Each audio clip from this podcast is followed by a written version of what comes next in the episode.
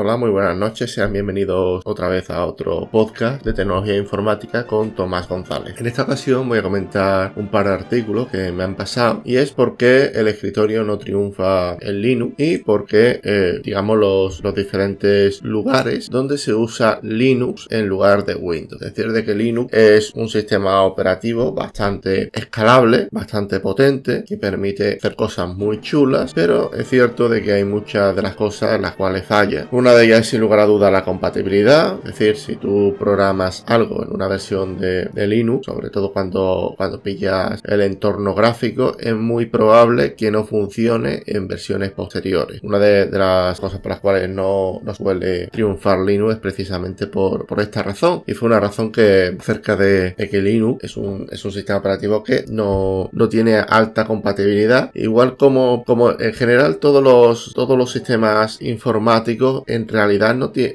vamos, si, por algo se queja mucha gente de que Windows no tiene la misma potencia en, Windows que en Linux, es precisamente porque en Linux se, tira para atrás todo el tema de la compatibilidad, se tira por atrás eh, todo, incluso compatibilidad entre diferentes software. ¿eh? Tú te descargas una versión de Ubuntu ahora mismo y, programas cualquier software y lo pruebas dentro de 5 años y no te va, porque hay librerías que se actualizan, hay librerías que no son, no son, digamos, compatibles entre entre, ellas, etcétera. Decir de que, que esto no es nada nuevo. De, hecho, en Windows XP, si pruebas una versión de Windows XP con un, con, digamos, diferentes máquinas virtuales o, diferentes software, te darás cuenta que el rendimiento es muy, muy bajo. Esto es debido a que, a que Windows eh, decidió mantener la compatibilidad con el, con, con, con los antiguos sistemas operativos MS2 y Windows 3.x y esto hizo de que fuera un sistema operativo bastante lento. Es más, de hecho Windows XP permitía instalar versiones antiguas de COBOL, cosa de que los Windows a, en los Windows actuales, perdón, los Windows actuales se puede hacer, pero con máquinas virtuales y digamos haciendo ciertos chanchullitos, instalando cierto software, etcétera, ¿no?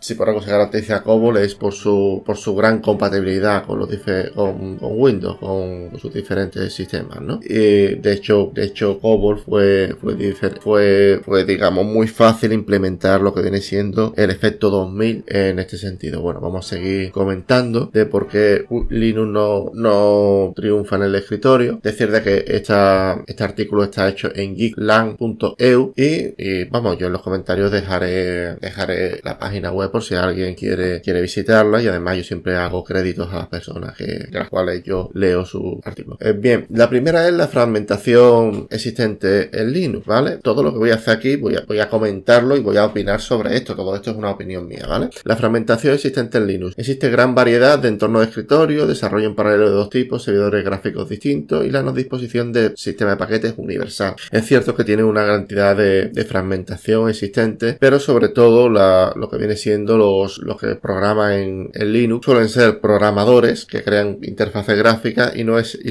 y no suelen ser diseñadores, es decir, personas que se dedican a crear interfaces amigables, etcétera. También es cierto de que si se dedicara mucho más tiempo a crear, eh, digamos, estándares dentro del propio sistema, la verdad es que le iría bastante mejor a Linux. Pero bueno, esto es solamente mi opinión, solamente vengo aquí y comento. La falta de software para realizar tareas específicas, como por ejemplo edición de vídeo, imagen, juegos, programa de diseño, simulaciones de electrónica, etcétera. Bien, también decirte que últimamente estas tareas específicas también se están llevando al mundo de, del software open source. Decir de que, de que yo a día de hoy, por ejemplo, utilizo, yo utilizo Windows 10 porque es un sistema que ya es muy amigable con, los desarrolladores, ya puedo utilizar la mayor parte de las características que usaba en Linux, con Poser, etcétera, eh, que utilizaba yo en Linux, lo puedo utilizar ya en Windows y además es un, vamos, es, bastante más cómodo que, los sistemas Windows, de los sistemas Linux y, la verdad me permite, por ejemplo, utilizar versiones específicas de, Java que en Linux sería un quebradero de cabeza utilizarlo. Eh, digamos de que Linux ya últimamente lo utilizo yo únicamente para el tema de servidores, configurar servicios, eh, hacer tareas que es imposible hacerlas en,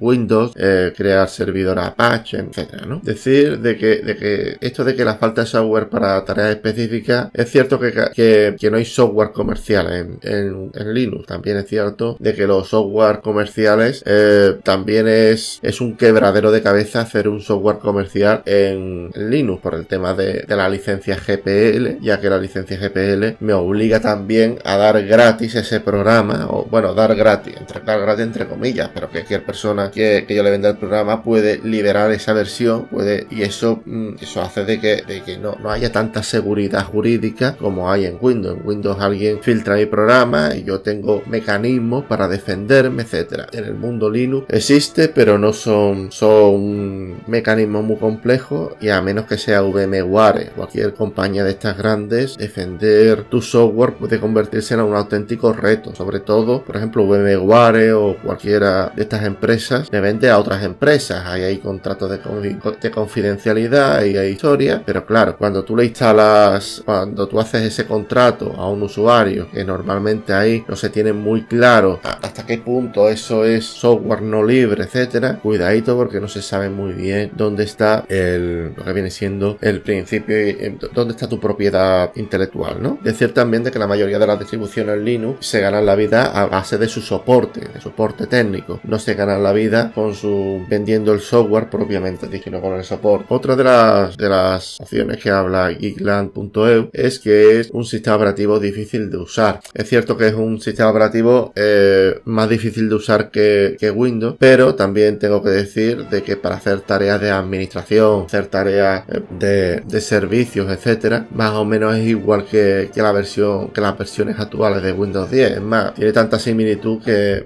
que, vale lo mismo utilizar uno que otro. En ese sentido, por, por lo que sea, ¿no? De, hecho, una de, las cosas que, que se ha criticado a, a, Microsoft es que realmente lo que Microsoft quiere no es realmente un sistema, un Windows totalmente como, como Linux, sino los desarrolladores de Linux. Es decir, le interesa que todos sus desarrolladores se vayan, todos los desarrolladores de Linux se vayan a Windows. Es decir, también de que Windows 11, la versión beta que he probado yo, que lo podéis ver el review que hice en, en mi canal de YouTube, tomasgonzalez.de, y básicamente copia muchas cosas de la interfaz a Linux. Es muy, muy parecido, pero bueno, eh, dicen que está, pero vamos, esto, esto pasa igual con que, que, los sistemas operativos con el tema de la música, ¿no? Y escucho una música y uno dice, bueno, esto es reggaetón. Dice, no, no, esto no es reggaetón, esto es rap o hip hop, trap o como se llame. Pues si todas las canciones suenan igual, pero bueno, pues por lo visto, bueno, el tema de la fusión prácticamente se está llevando mucho últimamente, pero bueno, ya me estoy yendo yo un poco por las ramas. Otra de las cosas que señala este, este artículo es la falta de promoción del sistema operativo Linux y el escritorio Linux. Verás tú, en el artículo habla mucho de, de que Linux no tiene ningún tipo de cabida en ningún mercado, y algo que es totalmente falso. Es decir, en, de hecho ahora mismo voy a comentar los diferentes sitios donde se utiliza Linux y es preferible utilizar Linux antes que el sistema operativo Windows, ¿no? Otra de las razones que ahí es por la mala compatibilidad de hardware existente con Linux. Verás tú, esto es una verdad un poco a media. Normalmente en los servidores y en los mainframes y en los sitios donde realmente se utiliza eh, Linux, generalmente mmm,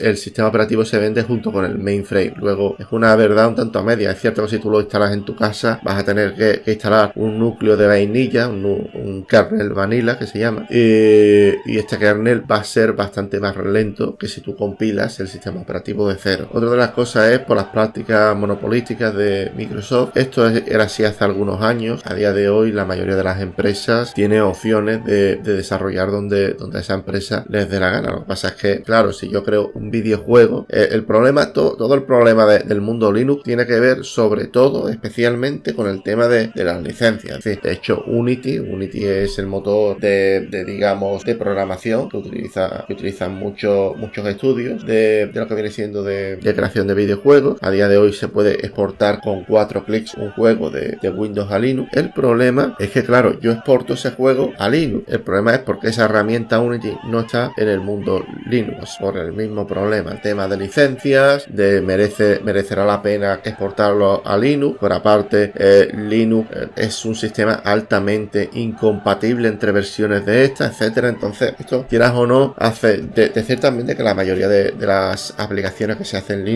en C y en programas de, de línea de comando suelen ser compatibles, entre comillas, a lo largo del tiempo. Compatibles quiere decir que pueden, pueden ser compatibles en un plazo de 6 años. Microsoft es 15, incluso, incluso hay aplicaciones que, que fueron creadas en el Windows Vista que todavía funciona en Windows 10, mientras que en Linux, eh, o sea, Linux es un, incluso, vamos a ver, yo, yo lo comento, ¿no? Lo comenté hace un momento, Windows XP mantuvo la retrocompatibilidad con, con Windows 3.1 Y eso hizo perderle una gran cantidad de rendimiento. Es más, hubo una época en la que yo utilizaba Linux únicamente en, mi ordenador y en mi portátil porque es que Linux, Windows XP, perdón, era, era muy, muy, muy eh, inestable. Sobre todo las, versiones Service Pack 1 y Service Pack 2. La Service Pack 3 es cierto que era mucho más estable, pero también es cierto que se cargó gran parte de la compatibilidad que había en el pasado. Es decir, ojito con, hablar de esto, ¿no? y vamos, vamos a hablar. También es cierto de que a día de hoy el, el mercado del software es un mercado bastante libre y que muchos de los software, yo por ejemplo utilizo LibreOffice, ya que me parece un, me parece una plataforma muy interesante para escribir documentos de texto, etcétera. Y yo en mi ordenador no tengo instalado Word ni en, ni en el, ni en la torre ni en el portátil, tengo instalado los dos LibreOffice, ya que a mí me da la sensación de que va más rápido y, y es mejor, pero también es cierto que el LibreOffice mm, tiene una alta compatibilidad tanto con Word como con, con las versiones anteriores de OpenOffice, etcétera, mientras que a día de, mientras que no ocurre lo mismo con los sistemas operativos. Yo creo que el problema ante todo es la retrocompatibilidad, etcétera, ¿no? Y nada, voy a seguir comentando, en este caso voy a, comentar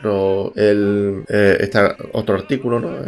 Paraísolinux.com. En esta ocasión, este artículo habla de 18 sitios y lugares, yo intentaré mencionarlos todos, también si hay alguno que se repite tampoco lo voy a mencionar. Bien, eh, uno de ellos es la NASA, que necesita gran poder de computación para realizar cálculos enormes, como siempre, los servidores y mainframes, esto es supercomputadoras, otra vez los mainframes y servidores son los mejores que, hay para emplear Linux de forma asidua, de forma habitual. Es un terreno que, si mira las, las, diferentes estadísticas verás tú de que más del 60% de los servidores web y el 100% prácticamente todos los superordenadores vienen con Linux. Bien, eh, otra de las cosas es los ejércitos del mundo, la flota de submarinos usa normalmente utiliza Red Hat para controlar los sistemas de a bordo. Esto le pasó también a un colega mío que, yo, cuando trabajaba en la tienda de informática, me acuerdo yo que, mi compañero me, comentó de que él estaba, tenía una, una, torre y, con, y él y su compañero, utilizando comandos de Linux, consiguieron clonar eso en, un ordenador servidor y consiguió subirle la, memoria de, ese mainframe, ¿no? De, bueno, no era mainframe, era un navegador de a bordo, pero ya ustedes me, me entendéis, ¿no?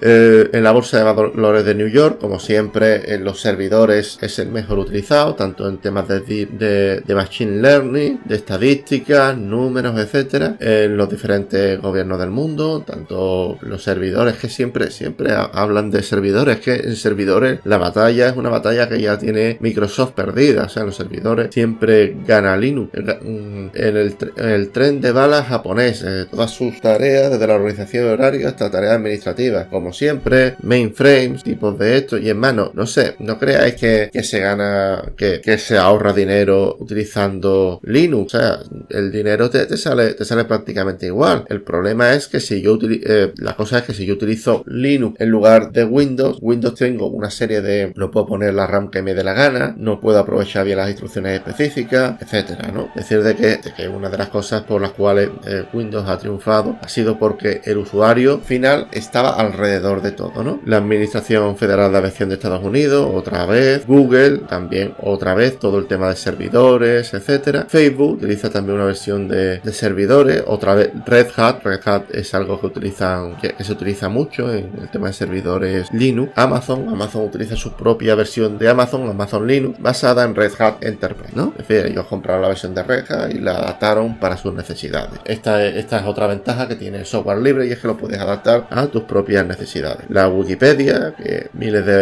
visitantes por minuto y tal, eh, se, se consigue gracias a servidores Linux. No sé qué servidores utilizará la Wikipedia, imagina que utilizará el cloud de, Amazon o cualquiera de estos. La, mayor parte de las páginas web que visites, la mayoría de las páginas web está hecho con PHP, Apache y MySQL. Los tres normalmente corre en Linux, que es mucho más versátil, barato, etcétera, ¿no? Sistemas de control de tráfico, todo el tema de semáforos, seguimiento de carreteras, administración de dispositivos, etcétera, ¿no? Eh, administración de, imprevistos también. Todo lo que tenga que ver con inteligencia artificial, machine learning, etcétera, va incluso los grandes, los software que utilizan los, los diferentes supermercados para supervisar si una persona va a comprar, etcétera, también se va en, lo que viene siendo. Bueno, otra de las cosas que se utiliza mucho en para que se utiliza Linux es, por ejemplo, Android es un fork de Linux. Una fork, eh, para quien no sepa de programación, es un programa que fue en su día propiamente Linux, agarró ese núcleo y trabajó a partir de, ese núcleo en diferentes versiones, es decir,